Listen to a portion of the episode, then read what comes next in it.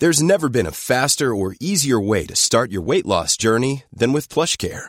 PlushCare accepts most insurance plans and gives you online access to board-certified physicians who can prescribe FDA-approved weight loss medications like Wigovi and Zepbound for those who qualify. Take charge of your health and speak with a board-certified physician about a weight loss plan that's right for you.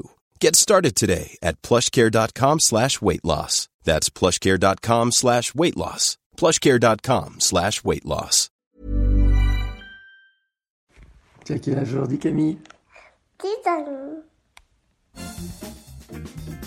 Ah, deux ans, deux ans, deux ans. Et oui, c'est la voix de ma petite Camille. Je ne pouvais pas commencer cet épisode sans cette voix hein, de ma petite fille qui vous dit qu'elle a deux ans. Et oui, elle a fêté ses deux ans mardi. Et oui, déjà deux ans. Que le temps passe vite, mais ça c'est très bateau de le dire, comme c'est bateau de vous dire à quel point elle a changé ma vie.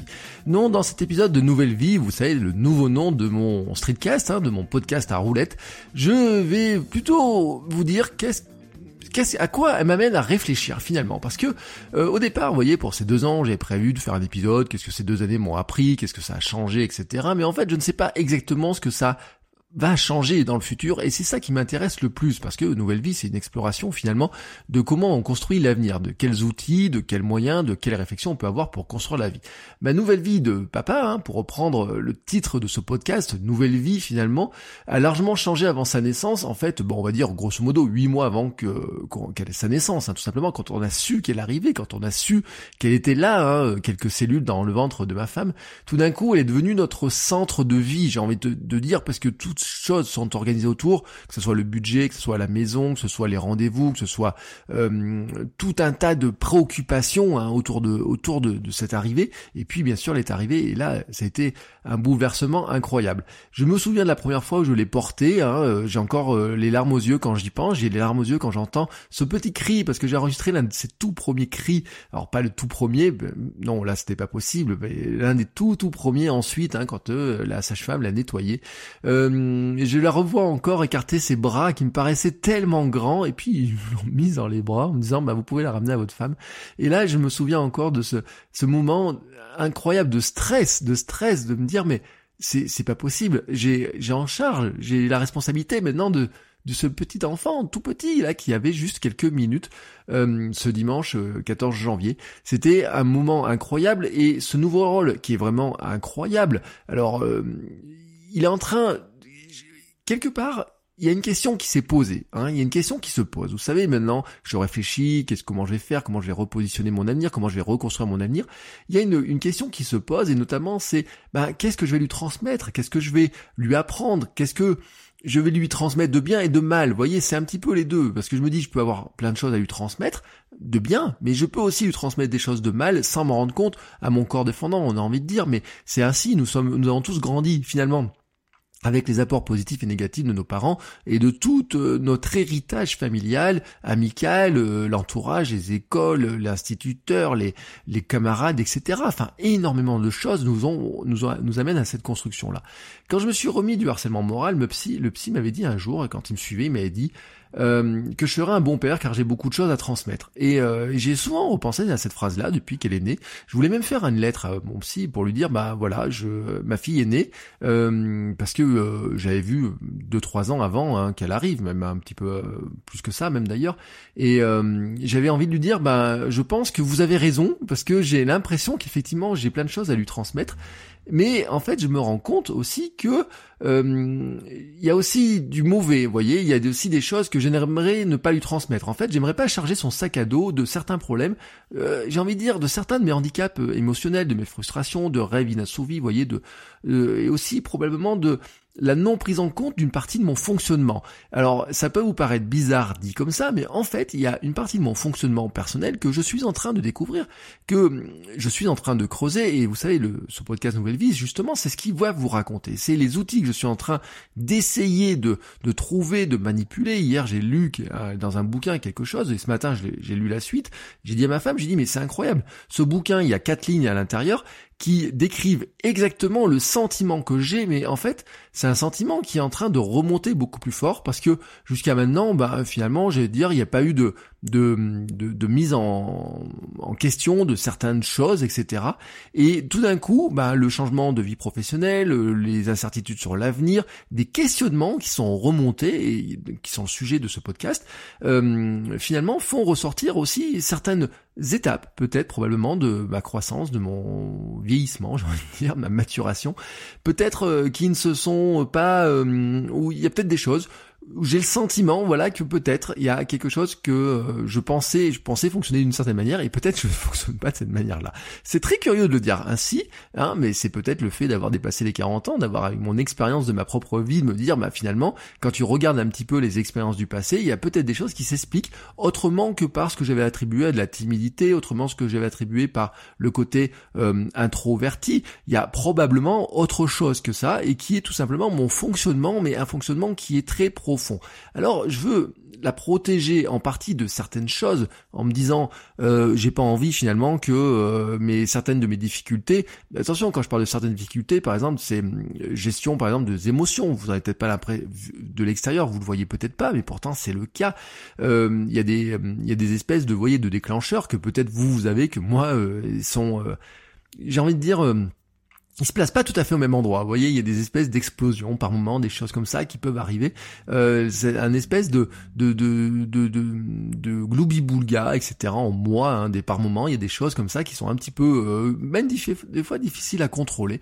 Et euh, il y a aussi, euh, vous voyez, ce, j'avais dit, je suis un handicapé du contact, du sens, de, de certains, pas du sens humain autant que ça, mais il y a des, les gens me fatiguent très rapidement. J'avais dit, j'étais introverti. Il y a des gens qui me fatiguent. L'autre jour, j'ai fait une journée de cours, par exemple, avec un groupe d'étudiants étudiante de, elles étaient 14, et j'en suis sorti de 4 heures, mais complètement épuisé, vous voyez, mais vraiment épuisé, parce que les groupes euh, qui ont une taille pas trop importante me fatiguent. Et en fait, je me suis souvent demandé pourquoi ça me fatiguait autant. Je me dis, bah, c'est, c'est, lié à comme ça, mon caractère, j'aime travailler à la maison, je peux être casanier, etc. Mais en fait, il se pourrait qu'il y ait autre chose que ça. Et c'est ce que je suis en train de chercher, vous voyez, pour voir si, euh, quelque part, peut-être, hein, ça vient de mon éducation, ça vient peut-être de, de plein de choses, mais, mais je, je sais pas d'où ça vient vraiment. Et vous allez me dire, mais pourquoi je me pose la question maintenant Pourquoi maintenant? Alors bien sûr, euh, il y a le côté de la remise en question due euh, au travail, au changement professionnel, aux difficultés euh, que je peux avoir, à savoir vraiment de, sur quoi j'ai envie de travailler, de quoi j'ai envie de travailler, comment j'ai vraiment envie d'aider les gens. Je vous ai dit, il y a des choses sur lesquelles je me sens mal à l'aise, il y a des choses dans lesquelles je me sens à l'aise. Je vous parlerai la semaine prochaine de d'un outil que j'ai utilisé, j'ai fait des tests, etc. sur certaines choses qui m'ont montré quelque chose que j'avais en moi, je le ressentais, mais qui là qui l'ont vraiment éclairé. Je vous raconterai ça la semaine prochaine. Mais pourquoi comme ça, après deux ans de naissance, on peut se dire oui, mais ça correspond plutôt au changement professionnel. Mais en fait, il y a ce, ces deux ans après la naissance, finalement, c'est, j'ai envie de dire, c'est un temps de digestion. C'est pas seulement, vous voyez, l'âge, le changement de vie professionnelle. Je pense que c'est directement lié à Camille, à sa présence dans notre vie, dans, toutes les parties de mon corps, j'ai envie de dire. Elle coule comme ça en moi, en permanence. Et cela m'a beaucoup questionné. Et au départ, euh, j'ai fait des recherches là-dessus et j'ai trouvé des choses qui m'ont amené, en fait, du côté des femmes, avec un concept qui s'appelle la matrescence.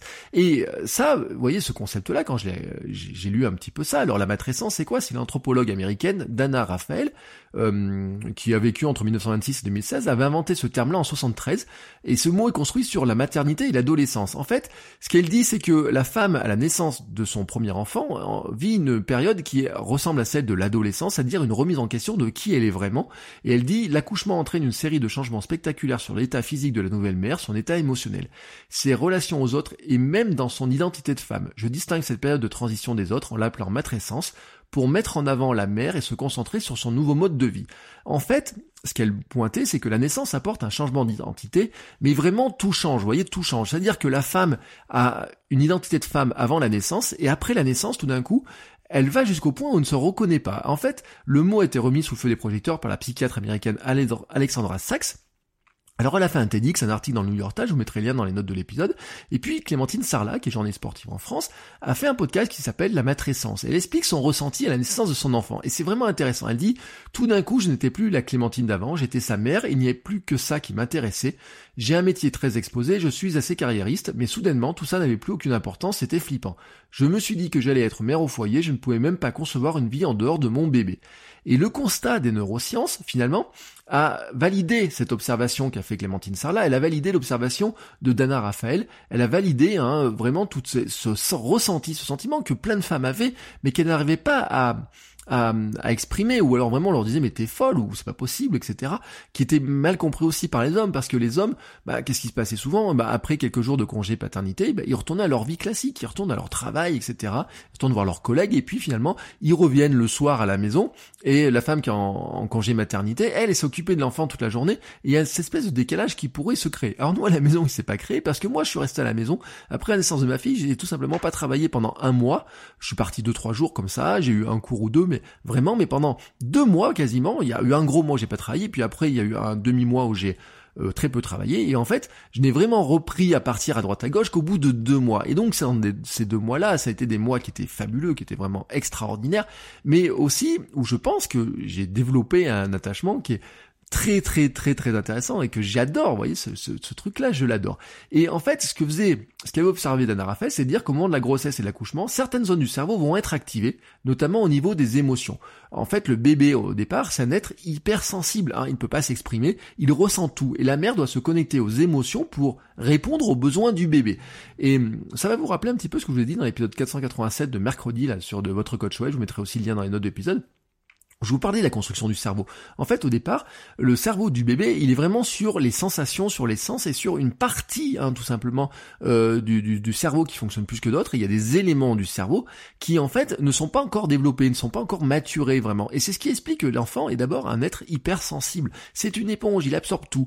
Et donc, les femmes, pour arriver à, connecter, à se connecter avec leur, leur enfant, la nature est bien faite, ont développé ça, la nature a développé finalement ce système qui leur permet d'être hypersensibles de, vraiment de ressentir tous les besoins. Mais j'ai envie de dire, est-ce que c'est réservé aux femmes? Alors bien sûr, c'est d'abord la matrescence, ça concerne les femmes, parce qu'elle dure euh, environ les deux ans après la naissance. En fait, elle se déclenche hein, au moment hein, finalement de l'accouchement, mais mais, mais, mais l'observation, c'est qu'elle n'est pas réservée aux femmes. En fait, elle est observée chez des parents adoptifs aussi, et même des pères très investis ce que j'estime être un petit peu à ma manière. En fait, Alexandra Sachs a observé ce qu'elle a nommé la patrescence. La patrescence, finalement, c'est de dire que, bien entendu, l'homme n'a pas vécu l'accouchement. Il n'y a pas l'allaitement chez les hommes. Ça, euh, non, c'est un truc, on peut pas le faire. On peut pas accoucher nous-mêmes physiquement.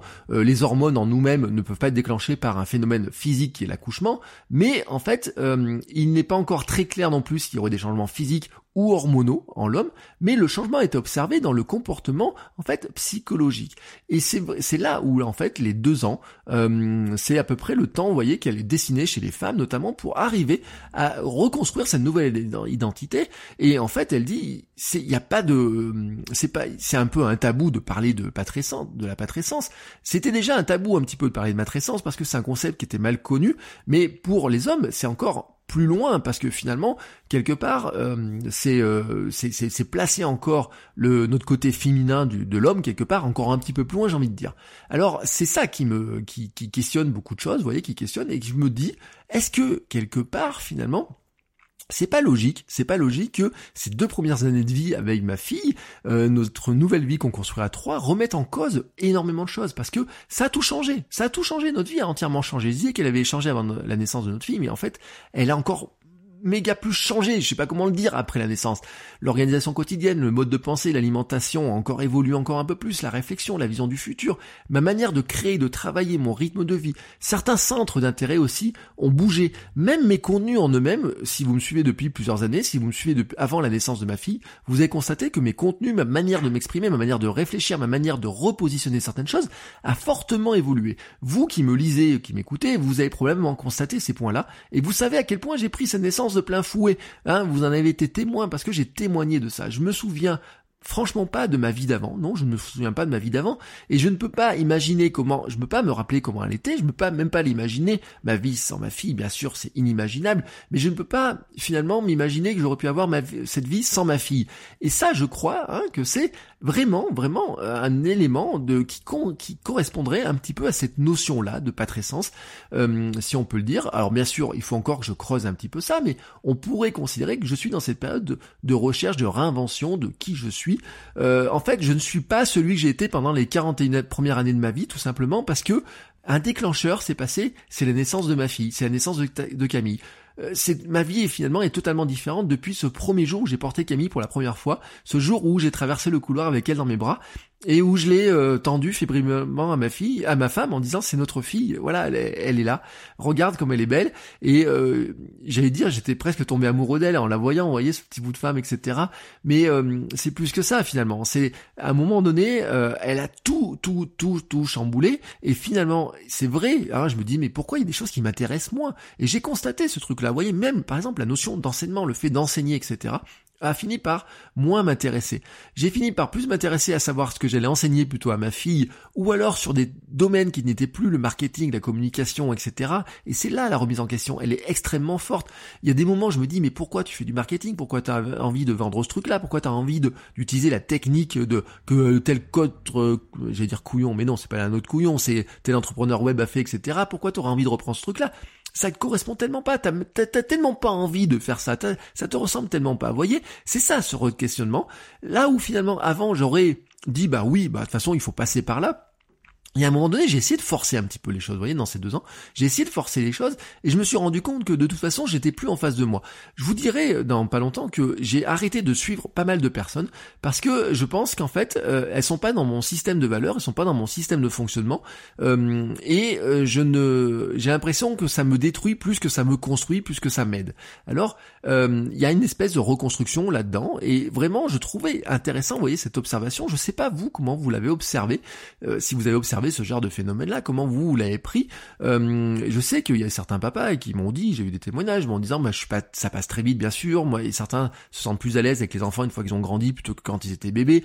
Quand on parle avec des personnes qui sont plus âgées, vous voyez, par exemple dans ma famille, euh, le constat c'est que souvent les pères, par exemple, euh, bah, je pourrais parler de mes beaux-parents, etc., me disent, mais finalement, ils s'en sont très peu occupés de, de, des enfants, et même changer la couche, etc.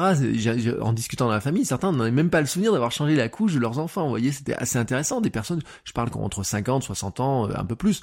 Et euh, cette notion-là, quand même, elle est, euh, elle est intéressante, voyez, ou même se dire que finalement, le peut-être, hein, dans mon entourage, de gens, on va dire, plus âgés, etc., n'ont pas autant eu d'implications, hein, voilà, et peut-être même j'ai le sentiment, vous voyez, même que dans ma propre famille, que par rapport à mon entourage, c'était un petit peu le cas. Mais ça, c'est compliqué à exprimer, et en tout cas, ça me questionne, ça me, ça me questionne, bien sûr, sur ce que je voudrais transmettre à ma fille, comment je vais l'aider, comment je vais l'aider en lui transmettant bah, des choses que j'ai envie de, de, lui transmettre, et comment je vais l'aider en évitant de lui transmettre des choses que je n'ai pas envie de lui transmettre, c'est-à-dire que j'ai pas envie de lui charger ce sac à dos.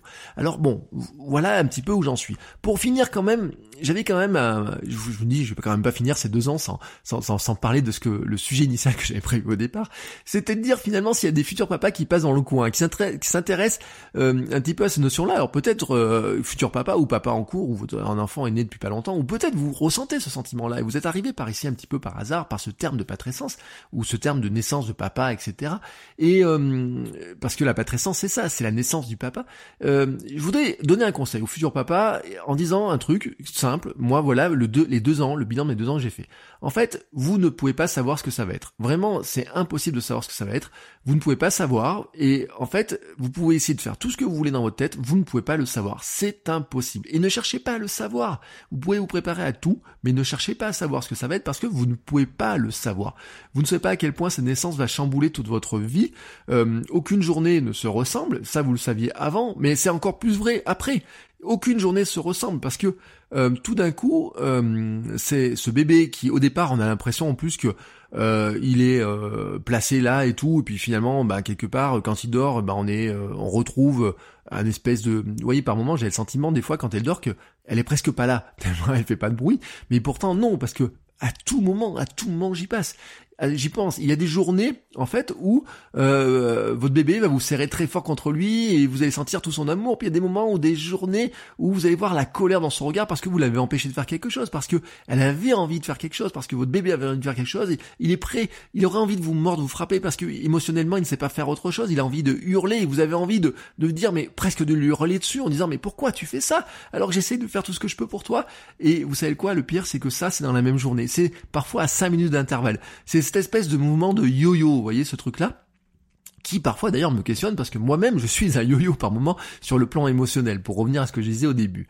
Euh, bien sûr, euh, vous savez que ça va tout changer dans votre vie de famille, ça vous en êtes certain, mais vous ne savez pas à quel point. Ou en fait vous ne savez pas vraiment quoi, parce que derrière c'est quelque chose qui va se construire, vous n'allez pas construire quelque chose à deux mais à trois.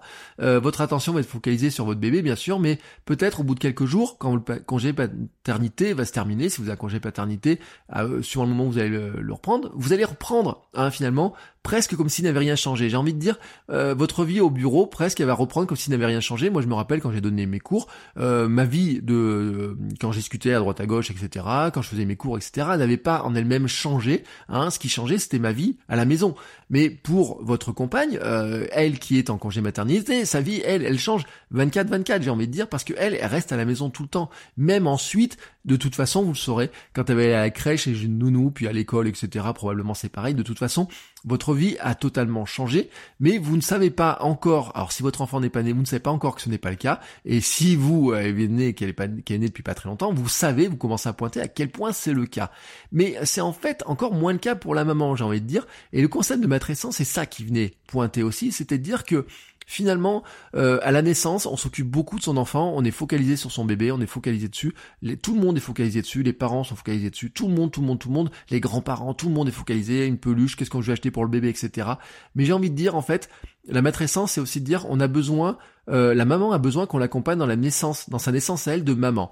Et je pense, hein, en fait, tout simplement que c'est très important. Peut-être que le plus beau cadeau que vous pourriez faire à votre femme lors de la naissance de votre enfant, si vous êtes un futur papa, c'est de penser à peut-être lui offrir un massage ou quelque chose comme ça, ou à un moment donné, vous savez, un ticket de joker pour dire, bah tiens, je t'offre euh, un petit moment où tu peux partir, faire autre chose, et euh, tout simplement retrouver, essayer de, de construire un peu ta vie de maman en disant, bah maintenant, comment je fais pour pour reconstruire sa vie. Mais j'ai envie de vous dire aussi, toi, euh, futur papa, ou vous, futur papa qui m'écoutez, euh, pensez aussi à votre naissance de papa. Euh, prenez le temps. Hein, alors avant, c'est impossible parce que c'est, vous savez pas ce qui va se passer émotionnellement, etc. Vous savez pas ce qui va se passer. Mais en fait, petit à petit, prenez aussi du temps pour réfléchir à votre naissance de papa, parce que c'est aussi ça finalement l'idée hein, de ce que je voulais partager dans cet épisode, c'est que c'est un événement qui est tellement incroyable, qui, chamboule tellement les choses, etc. Et tous ceux qui sont papas me diront, peuvent pas dire le contraire, me diront pas le contraire. Et euh, si vous avez des témoignages, n'hésitez pas à le faire.